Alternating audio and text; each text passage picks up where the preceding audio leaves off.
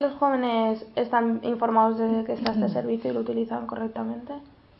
Pues, a ver, mm, realmente nosotros tenemos la agenda siempre llena, porque ya llevamos una, eh, un trayecto que realmente ya son muchos años y la gente nos conoce. Y también, sobre todo, lo que funciona es el boca a boca, aparte de nuestra página web, que también la tenemos, eh, que sería www.centro14.com.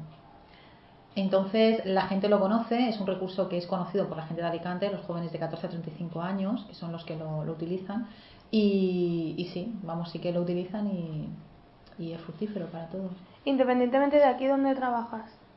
Eh, vamos también a los institutos a dar eh, charlas a los jóvenes. Institutos de Alicante y provincia, ¿vale? San Juan, Campello, Mucha Miel. Eh, entonces, bueno, ese digamos que nuestro servicio, ¿no? Lo que es la consulta, que estamos los lunes y los viernes. Los lunes que está Luis Segura de 4 a 9 y los viernes que estoy yo, soy Cristina Valiente, de 11 de la mañana a 7 de la tarde. Luego, un viernes al mes tenemos también un taller, un taller nuestro que, es siempre relacionado con la sexualidad.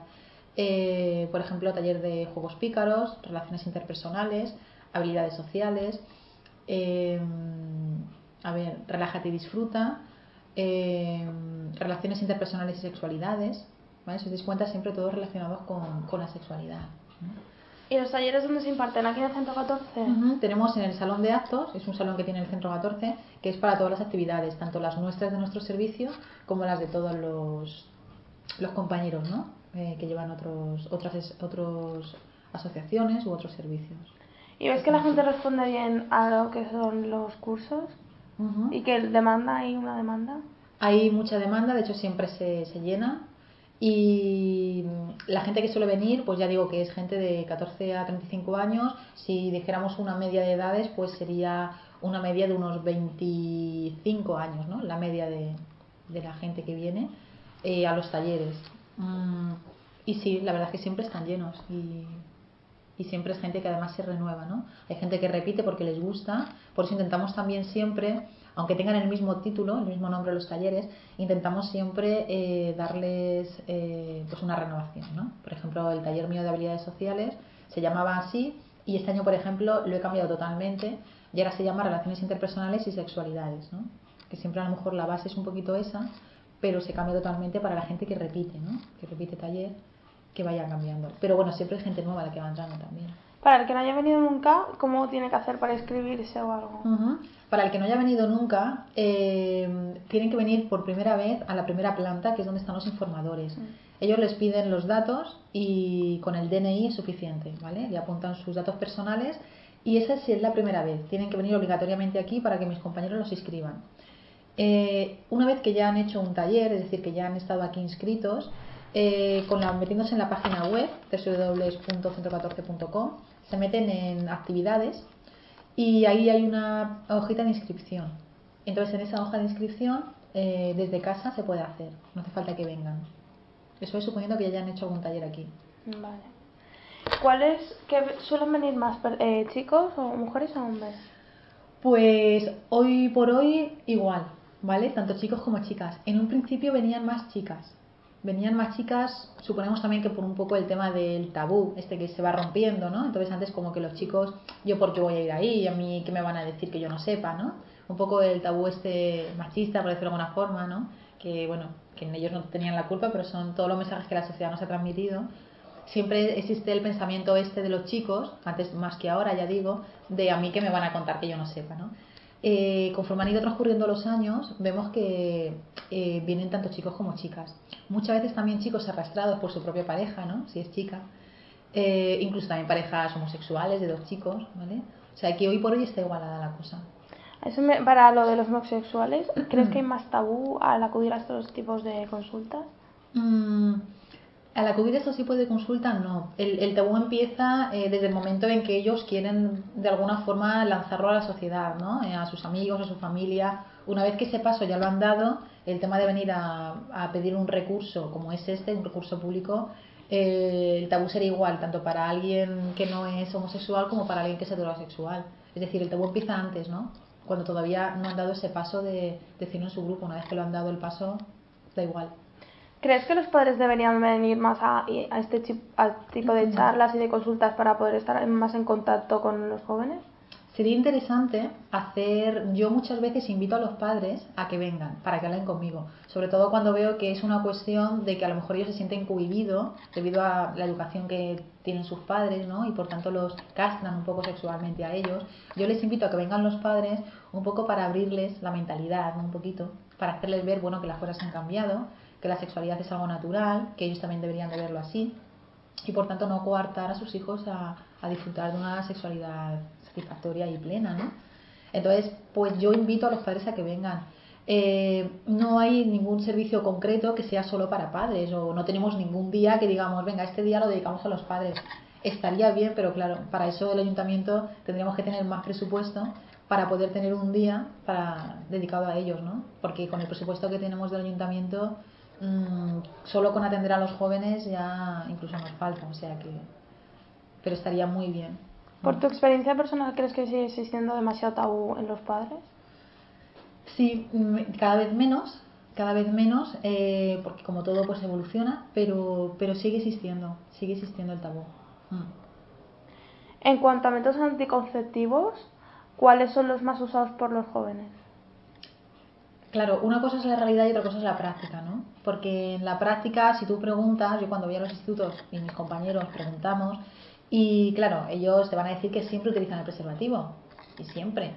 Pero claro, luego tú te das cuenta eh, que no, ¿no? Por gente que a lo mejor de más confianza te lo cuenta, o amigos, o primos, demás, pues te das cuenta que, bueno, que a la hora de la práctica, o tú mismo, ¿no? Porque todos, bueno, pues somos personas, ¿no? Y a veces, por mucho que sepamos la teoría, a veces también fallamos, ¿no? Entonces sabemos que en la práctica eh, luego la realidad no es tal como la que nos cuentan. Supuestamente es el preservativo, porque es un método de barrera que no, eh, vamos, que no perjudica la salud. ¿no? Todos los que son hormonales, como es la píldora, el parche, el amillo, que es el Novarrin, eh, la inyección, todos estos son hormonas, hormonas que nos inyectan directamente, pasan a, nuestro cuerpo. ¿no? Entonces, claro, eso afecta más. Por tanto, la gente, sobre todo los jóvenes, se vinculamos pues, por el preservativo, que es algo de quita y pon, y ya está, ni, ni tengo que preocuparme de hacerme revisiones médicas, como es con el otro tratamiento hormonal, ni nada. ¿Desde el centro 14 se les puede proporcionar algún tipo de mm, anticonceptivo? Eh, nosotros mm, lo que hacemos es, cuando vamos a las charlas sí que repartimos eh, una cajita, pero a nivel de gratificación, ¿no? Exacto, a nivel simbólico vamos, le damos una cajita que llevan dos.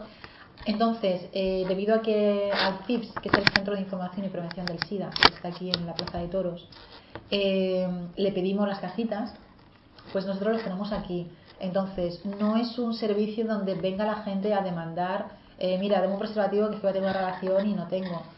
¿Vale? No, porque entonces nos harían falta muchísimos preservativos que no nos dan, ¿no? Entonces, ojalá, ojalá pudiéramos darle a todo el mundo nosotros, como digo, los tenemos y si viene una urgencia, ¿no? Tú ves que a lo mejor en una cita que tienes, ves que realmente la pareja económicamente no puede comprárselos, ves que tiene ganas, entonces un poco por prevenir antes que curar, pues sí que les doy, ¿no? digo, mira, pues te voy a dar dos o tres cajitas. Y les damos a ese nivel, ¿no? Un poco cuando vemos realmente un extremo que realmente les hace falta o, o alguien que ha venido a propósito creyendo que esto es un servicio donde se proporcionan, pues digo, venga, ya que has venido te voy a dar una cajita o dos, ¿no? Pero no es un recurso de, para... ¿Crees que, de verdad, que verdaderamente están concienciados los jóvenes de los inconvenientes de no utilizar ningún método anticonceptivo? Pues yo creo que tienen mucha información, pero creo que no les llega la información. Es decir, mucha información porque hay mucho bombardeo a nivel de medios de comunicación, a nivel de nosotros mismos que vamos al instituto a hablarles, pero yo creo que mucha de la información que les llega, o sea, que, que ellos reciben, la oyen, pero no les llega es decir, no la asimilan, no la digieren, que es un poco lo que intentamos nosotros cuando vamos al instituto, ¿no? Hacerles ver por los pros, los contras, ponerlos en situación, ¿no? De, qué pasa cuando sucede algo de esto. Es decir, hacerles mm, no, no, una experiencia vivencial, porque eso es imposible, a no ser que te pase en tu propia piel, pero sí un poco hacérsela más real que no lo que te lanzan los anuncios televisivos y tal, que simplemente te dicen póntelo, pónselo y ya está, y se queda ahí, se queda como un simbolismo pero como que es algo que, vale, lo oigo, pero luego no lo llevo a cabo, ¿no? Entonces, tienen información, pero creo que no es la información más idónea para que les pueda llegar a ellos, ¿no? ¿Aquí os han llegado algunos casos de embarazos no deseados? Sí. Eh, sí que llegan. Eh, no con mucha seguridad, ¿no? Pero, pero llegan de vez en cuando. Eh, lo que pasa es que lo que nos llega aquí tampoco es una muestra real de la sociedad, porque claro, aquí vendrá una milésima parte a lo mejor. Primero porque a lo mejor no conocen el servicio, porque aunque lo conozcan les da corte o prefieren ellas hacerlo a escondidas, lo que vayan a hacer o tal. Entonces, a ver, llegar, llegan. Eh, que yo tenga conocimiento de que existen eh, embarazos no deseados por otros medios, sí. O sea, sí que es verdad que hay, hoy en día, pues hay bastantes embarazos no deseados, ¿no? Y un poco por, por, esta falta de responsabilidad ¿no? de, los jóvenes, de que bueno, que yo comprendo que en un momento de calentón todos podemos hacer una locura, eh, mm, pero tenemos que ser conscientes de, las consecuencias de eso, ¿no? Eso es un poco lo que intentamos eh, lanzar a los chavales, ¿no? De esas consecuencias y de que, de que bueno, que un poco es ponernos en el lugar de ellos, ¿no? Porque que tire la primera, la primera piedra quien no haya hecho una locura, ¿no? Pero desde ahí yo creo que se llega a los chavales, es decir, siendo sinceros con ellos, siendo naturales, haciéndoles ver que tú eres la primera que te puedes equivocar, pero que de ahí aprendes, ¿no? Entonces, hacerles ver que tú incluso también lo has hecho sin preservativo, pero bueno, pero también explicarles consecuencias, ¿no? También eh, mediante experiencias personales o experiencias cercanas entonces, hacerles ver que no es que tú vayas de líder y de que tú eres la mejor porque lo sabes todo y lo que tú le vayas a decir es lo que tienen que hacer. No, porque así es como no lo van a hacer. ¿no? Basta que nos lo ordenen, basta que nos lo digan para que no lo hagamos. Entonces yo pienso que hay que entrarles desde lo natural, desde que todos hemos cometido errores, pero debemos aprender de los errores. Y alguien que está aquí, que en este caso puede ser yo o puede ser un compañero mío, nos está informando de, de las consecuencias reales que nos pueden pasar, ¿no? Y así es como les llega a los chavales. En el caso de que te llegue un embarazo no deseado, ¿cuál es el protocolo a seguir desde aquí? Pues mira, tenemos un protocolo. Lo estoy mirando para allá porque lo pusimos hace poquito y no me quiero equivocar porque yo además siempre lo miro con tal de no, de equivocarme y lo tengo aquí. Si queréis os puedo hacer luego una fotocopia, os lo digo ahora para que lo tengamos. Mirar, el protocolo de derivación.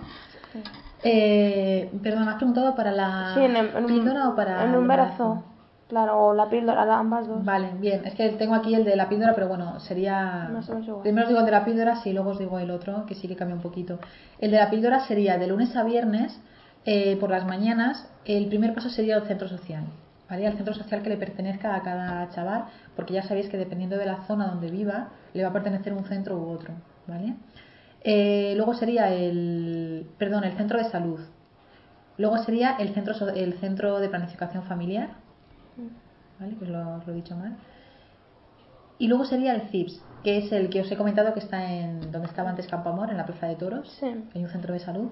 Pues ahí está el CIPS, que es el Centro de Información y Prevención del SIDA. ¿vale? Ahí también nos dan la, píldora.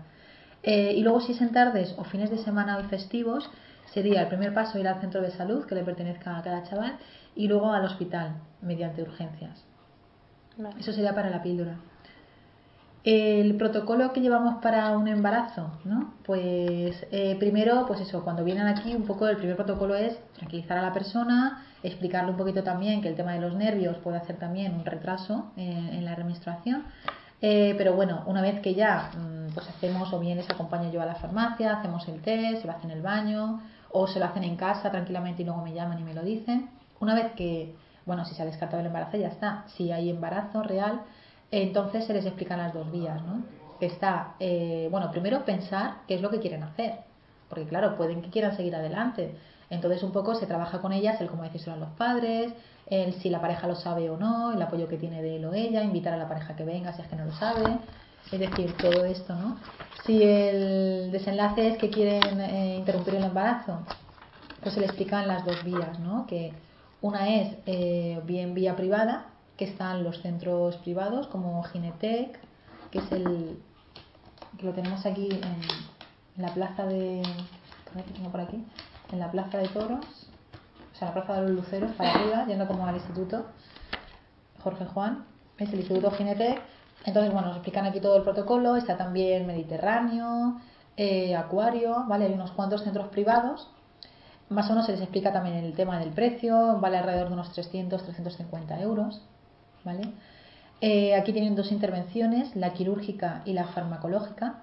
La quirúrgica es el raspadito, ¿vale? Que te hacen para limpiarte todo lo que es el útero. Eh, y la farmacológica es una pastillita que te dan, no sé si es una dosis o dos, y eso es lo que te provoca, te hace contracciones en el útero y es lo que te provoca la menstruación, ¿no? Entonces te limpia el útero mediante la menstruación, hace que te baje la regla. Eh, esto sería el caso privado. Y luego pues sería el caso público, pues que cojan cita en planificación familiar, que te tienen que decir que es una urgencia, porque claro, en planificación ya sabéis que hay mucha lista de espera. Entonces, eh, si hay tanta lista de espera, al final el embarazo pues puede que llegue a los seis meses y todavía no lo han visto, ¿no? Y ya sabéis que un embarazo, pues si está menos de dos meses, mejor, además es lo que entra dentro de la ley, ¿no? Entonces sería que llamasen, que dijeran que es una urgencia, que dijeran el porqué de la urgencia, y entonces ya sí que les suelen hacer hueco y desde ahí ya las derivan a todos los sitios convenientes. ¿Qué opinión tienes acerca de que la píldora, la mm, píldora del día después ya no se tenga que recetar? ¿Crees que fomenta que más que haya más relaciones sin precaución? Claro, es que como todo tiene sus pros y sus contras, ¿no? El pros es que realmente para estas parejas que realmente mantienen las relaciones sexuales con cabeza, como yo digo, y son responsables, pero por un equívoco, por un error, por un fallo del preservativo, se les ha roto, pues les viene muy bien porque no tienen por qué pasar el mal trago de contarle a sus padres o a una persona mayor, me ha pasado esto, entonces van directamente a la farmacia, no tienen que pasar tampoco por el médico, que está también el trago de contar al médico lo que te ha pasado. Entonces, para este tipo de personas está muy bien, ¿vale? Lo que pasa es que luego está el otro tipo de personas que son como más alocadas, ¿no? Entonces, claro, ven ahí una vía como muy libre de poder hacer lo que nos dé la gana, porque luego, total, como hay una pastilla que nos va a salvar el culo, pues claro, y encima gratis, ¿no? Pues, pues vamos a tomarla, sobre todo los chicos, porque después de todo las chicas somos las que no la tenemos que tomar. Entonces los chicos todavía lo ven como más alegría para el cuerpo, ¿no? Porque dicen, mira, eh, encima gratis, encima yo no me tengo que tomar nada, encima luego a pelo, genial. Y la chica, pues bueno, aunque sea la que se tenga que tomar, muchas veces es inconsciente de los efectos que eso le puede producir y entonces pues también lo vive como una forma de libertad, ¿no? Para estos casos lo veo mal, lo veo mal porque, porque claro, se está promoviendo de alguna forma un poco sin querer, por supuesto, pero se está promoviendo un poco el que haya más libertad sexual en ese sentido de no utilizar medios y luego las consecuencias vienen, van a venir igual o mayor, ¿no? Porque mientras más eh, riesgo, pues más posibilidades de, embarazo, ¿no?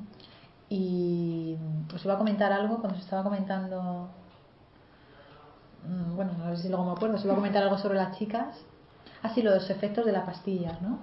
Eh, que claro, que muchas chicas son inconscientes, se las toman, pero porque no saben también qué efectos tienen.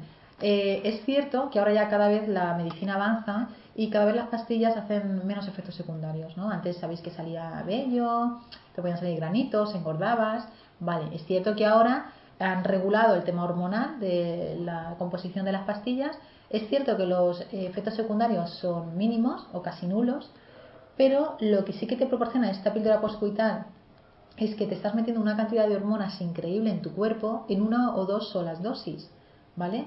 Lo que lleva una caja entera de píldora anticonceptiva, es decir, la que se toman las mujeres una al día para no quedarse embarazadas, pues eso, todo eso está condensado en esta única dosis, bueno, que creo que ahora son dos, una o dos, eh, como pastilla poscoital el día siguiente, que es la que conocemos. Entonces, todas esas hormonas están condensadas en esa única dosis o dos. Entonces, claro, es una bomba. Yo siempre les digo a los chavales que es una bomba, ¿no? Eh, lo que te metes en tu cuerpo, la chica.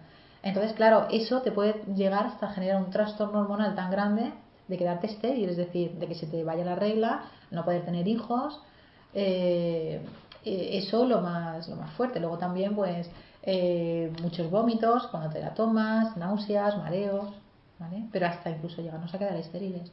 Entonces, claro, son cosas que a lo mejor las chicas no saben, se la toman de una forma ingenua, pero que es conveniente que sepan, ¿no?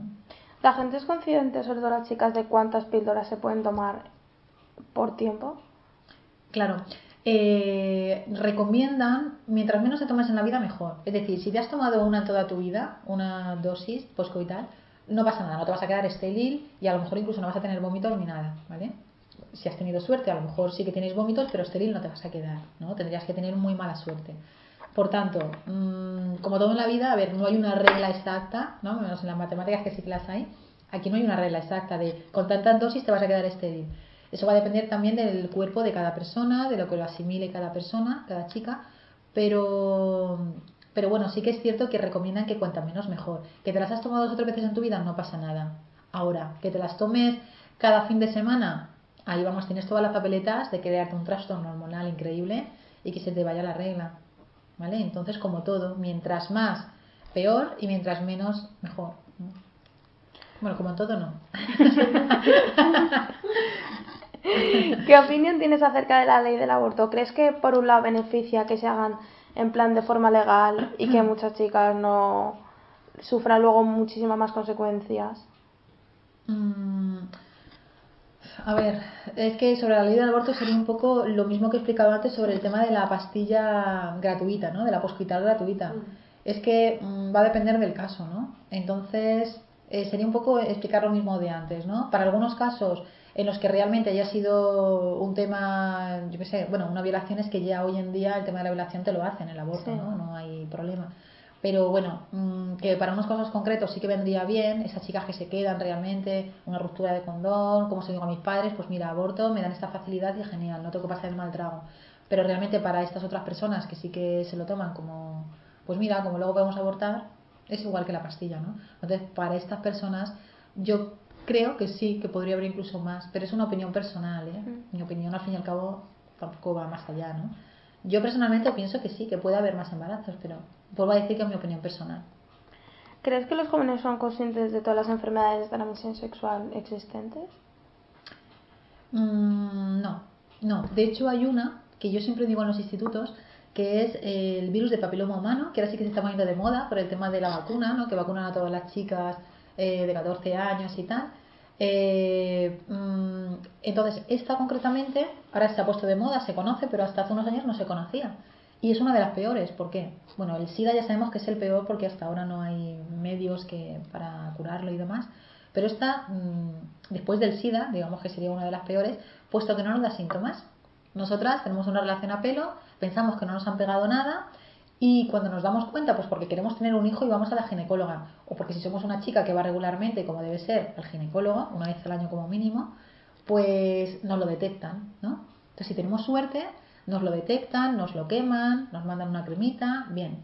Pero si eso ya ha avanzado porque hace mucho, desde que hemos ido a la ginecóloga hasta que volvemos a ir y nos lo han pegado en ese transcurso de tiempo, eso llega a ser cancerígeno. Eh, no da síntomas. Por eso digo que es tan mala, porque por lo menos la enfermedad que te avisa, pues mira, por lo menos te ha avisado, ¿no? Dice, mira, por lo menos ha tenido un detalle conmigo. Claro, pero la que no te avisa eh, no da síntomas, no tenemos picores, no tenemos eh, puntitos rojos ni puntitos blancos. Sí que es cierto que nos salen una especie de verruguitas, ¿vale? Salen cuando ya está avanzada la enfermedad, pero es cuando ya está avanzada, sí que te salen verruguitas. Pero los síntomas así típicos de picor, flujo así maloliente, espumoso, no. Entonces, claro, no tenemos nada, no tenemos nada, hasta que vamos, nos la detectan y a lo mejor ya se ha desarrollado y ya se ha creado cáncer, ¿no? Las células se han alterado, las buenas se han comido a las malas, eh, se han generado más malas y al final es cáncer, ¿no? Y bueno, si lo pillan a tiempo te pueden vaciar el útero, los ovarios, eh, y si no lo pillan a tiempo, pues ya sabéis lo que, lo que es el cáncer, ¿no? Entonces, por ejemplo, esa no, no la saben. ¿Crees que desde, los medios de comunicación deberían de hacer más una educación sexual? Y no solo lo de el condón, póntelo y ya está. Sí, sería, sería interesante. Sería interesante que hicieran, claro, una educación sexual lo que pasa es que, claro, los medios de comunicación normalmente el tiempo que tienen son tipo anuncios, ¿no? Spots, que es lo que hacen con el preservativo y demás, ¿no? Porque en un spot tan cortito, mm, claro, ¿qué clase te pueden dar de educación, ¿no? Es decir, no, es que no les da tiempo, no nos da tiempo ni siquiera nosotros que vamos dos horas eh, con los mismos chavales, ¿no? Pues imagínate un anuncio publicitario que durará cinco minutos o 20 segundos algunos. Entonces yo creo que realmente lo que se debería de hacer es trabajar desde la niñez, desde la infancia, es decir, en la escuela eh, que ya hubiera, que ya hubiera, eh, que, hubiera ese trabajo con los niños, ¿no? Desde pequeñitos, para que desde pequeñitos ya vivieran la sexualidad de una forma natural, Y sobre todo también, pues en la misma escuela que hicieran también eh, educación para padres, porque tiene que ser una educación paralela, ¿no? Igual que la educación a nivel, pues eso, de educación infantil, ¿no? Del colegio, que lo trabajan los padres con los profesores, porque hoy en día ya se les manda trabajitos a casa para que los padres también refuercen ese trabajo que han hecho en el cole, pues con la educación sexual igual. Una educación sexual también para padres, para que ellos desde casa puedan reforzar también la sexualidad con sus hijos. Entonces, que se trabajara en paralelo eh, con los niños desde pequeñitos tanto por un lado los padres con ellos como los profesores con ellos, ¿no? Entonces yo creo que eso será lo ideal, pero claro, para eso hace falta mucho presupuesto, hace falta formación para poderle dar a esos padres y a esos niños. Y, por ejemplo, tú como educadora, ¿cuáles son los, en plan del centro 14 y todo eso, cuáles son los retos que os marcáis en un futuro próximo? Pues a ver, mira, yo mm, eh, con que cuando voy a las charlas, eh, de 30 chavales que hay, 10, y digo 10, ¿eh? me hayan hecho caso, eh, yo me doy más que satisfecha, porque yo cualquier granito de arena que consiga es un triunfo, ¿no? O sea, es muchísimo.